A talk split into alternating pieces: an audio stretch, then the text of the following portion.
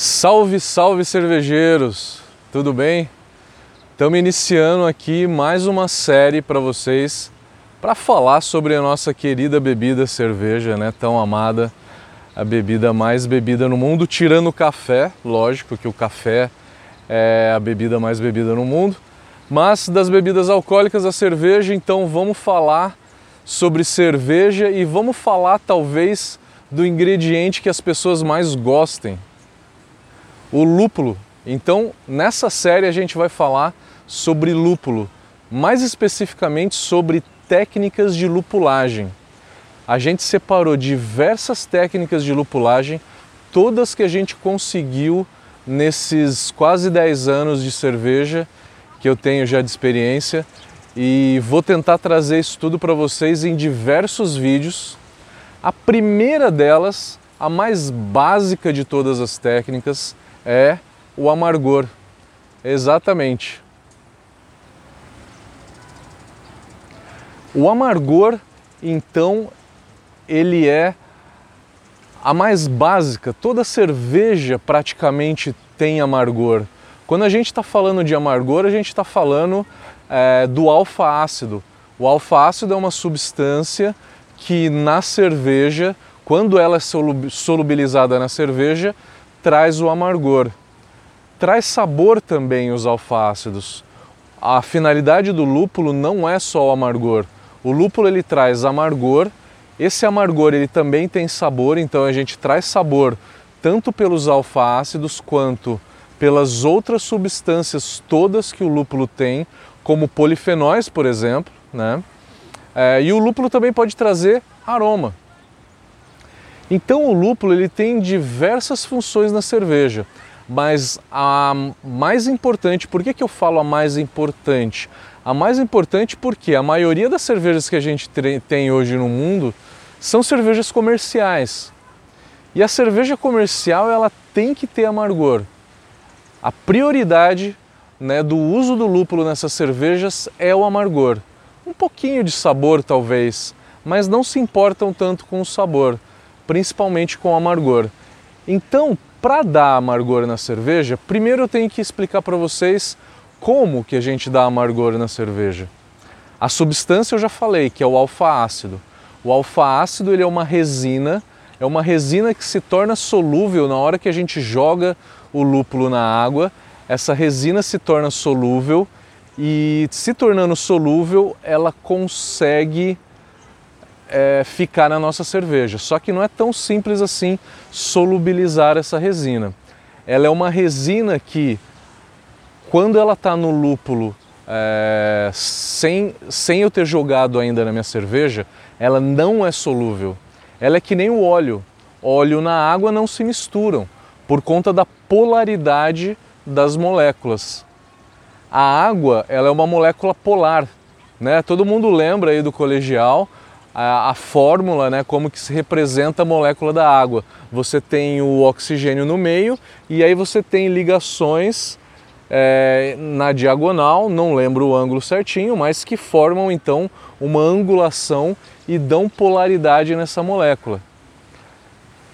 Já a molécula dos óleos, tanto os óleos essenciais que o lúpulo tem quanto o óleo de cozinha que a gente tem em casa, né?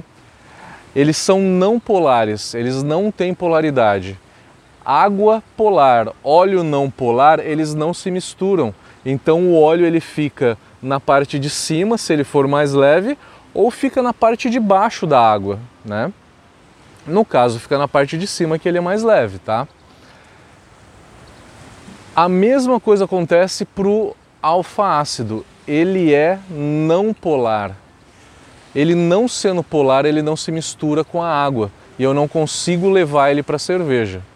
Só que graças a Deus, a temperatura da fervura, na hora que eu jogo esse alfácido na fervura, eu tenho uma temperatura suficiente para fazer uma torção dessa molécula.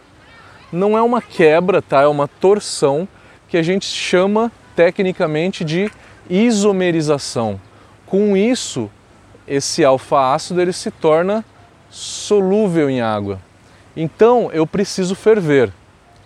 Quanto mais tempo eu fervo o meu lúpulo, mais eu consigo isomerizar esses alfa-ácidos, maior o amargor que eu tenho. Mas isso tem um limite, tá? É um assunto um pouco mais complicado, tá? Mas eu vou tentar resumir para vocês. É... Ao nível do mar, ao nível do mar, que nem a gente está aqui. Aliás, estamos aqui na ilha de Gili, Gili Trawangan, na Indonésia. Vamos gravar essa série toda aqui. É, diferente da série de mosturação, eu estava nas Filipinas, né? Agora eu estou na ilha de Gili Trawangan, também muito bonita, né? Escolhi um cenário legal para vocês. É, aqui é o nível do mar, é onde que a gente tem a maior temperatura de, de fervura. Quanto maior a temperatura de fervura, mais rápida é a isomerização. A, ao nível do mar, a gente vai ter a fervura da nossa cerveja por volta de 100 graus. Nessa temperatura de 100 graus, vai demorar por volta de 90 minutos para que eu isomerize todos os meus alfa-ácidos que eu tenho no meu lúpulo, tá? Então, para eu chegar à isomerização máxima, eu preciso de 90 minutos de fervura. Ah, mas então você está querendo dizer que a partir de agora eu tenho que ferver por 90 minutos? Não! A gente ferve por 60 minutos porque a partir de 60 minutos o aumento da isomerização é muito pequeno. A diferença de 60 minutos para 90 minutos de fervura vai ser um aumento de amargor de IBU na tua cerveja por volta de 5%. Então não vale despender energia na fervura para que você ganhe 5% a mais de amargor. É por isso que se convencionou ferver por 60 minutos. É muito importante a temperatura para fervura. Só para vocês terem uma ideia, se eu fervesse a 120 graus a minha cerveja, uma panela de pressão, né, 115, 120 graus, é praticamente uma autoclave, né? Eu precisaria de apenas 12 minutos para conseguir isomerizar todos os meus al, todos os meus alfa-ácidos, tá? Então só para vocês verem quanto que é sensível. Se eu aumentar 15, 20 graus, eu reduzo o tempo para um terço. Então a primeira coisa que a gente tem que ter em mente é a altitude importa, porque a altitude interfere na